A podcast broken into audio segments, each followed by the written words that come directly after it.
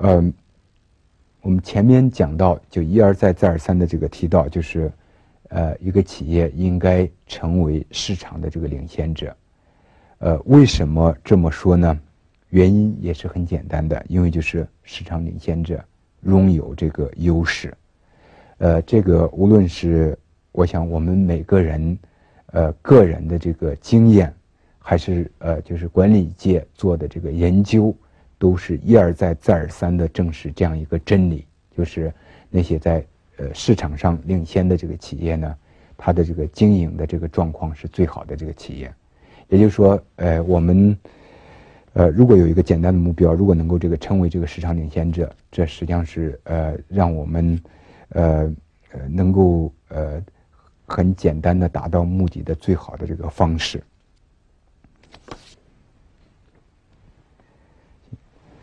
在这个简单原则这个背后是一个什么样的这个规律性的这个东西在起作用呢？呃，我觉得呃，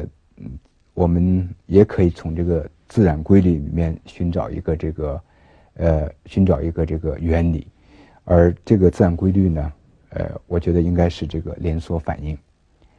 呃，也就是说呢，呃，我们在这个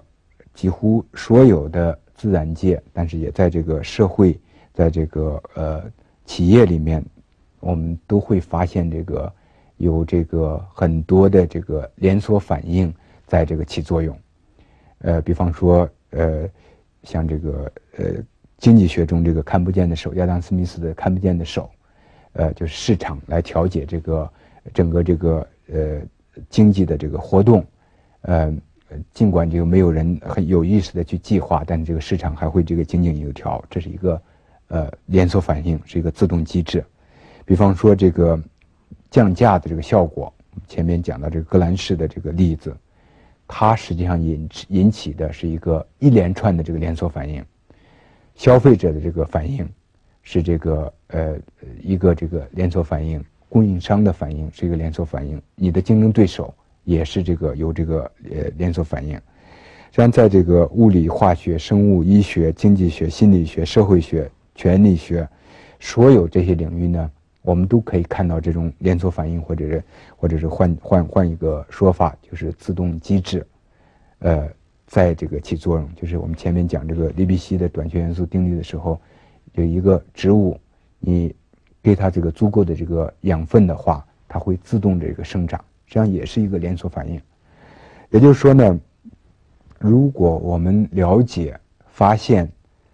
和这个运用连锁反应的话，我们能够极大的简化我们自己的这个工作。如果我们做不到这一点，我们不了解这一点的话，那么我们必须造出一个很复杂的机制，来这个管理，呃，但这个通常是不不容易这个成功的。我觉得最大的这个例子就是我们过去这个计划经济，呃，这是一个很复杂的这个系统，但是呃，我们谁都知道这个计划经济是一个呃是一个这个呃不可行的这个手段，不可行的这个方式，而这个市场经济呢？就是利用了这个我前面所说的看不见手这样一种这个连锁反应，让这个人们在追求自己的，呃利利益和利润的这个同时，为别人去服务，这样的话，整个这个社会都得到一个这个发展。所以，呃，我们呃应该这个学会这个了解识别我们所在的这个市场里面。有什么样的潜在的这个连锁反应？我们在这个管理中有什么样潜在的连锁反应？就尽量的去利用它，这样我们可以做一一点点的事情，去呃像这个核裂变一样，呃产生巨大的这个能量。我想在这一块呃里面呃呃一个最知名的这个例子呢，应该是这个呃克里华的这个宋招娣呃呃。他呃，因为是这个学这个物理的，所以他对这个核裂变呃和这个连锁反应是一个最有最深刻了解的人，所以就是他一直在这个寻找呃在市场上也好，在这个企业内部也好，呃一些这个可以发挥这个连锁作用的地方。而实际上我们也看到他在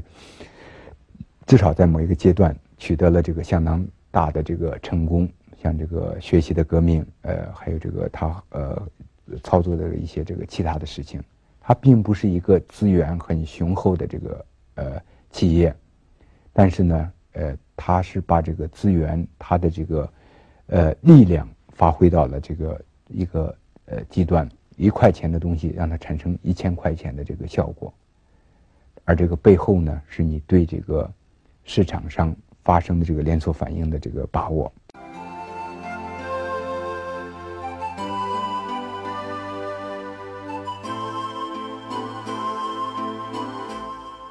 更多精彩内容，请关注微信公众号“老板学堂”，跟宋新宇博士学习从百万级成长为亿万级企业的经营管理之道。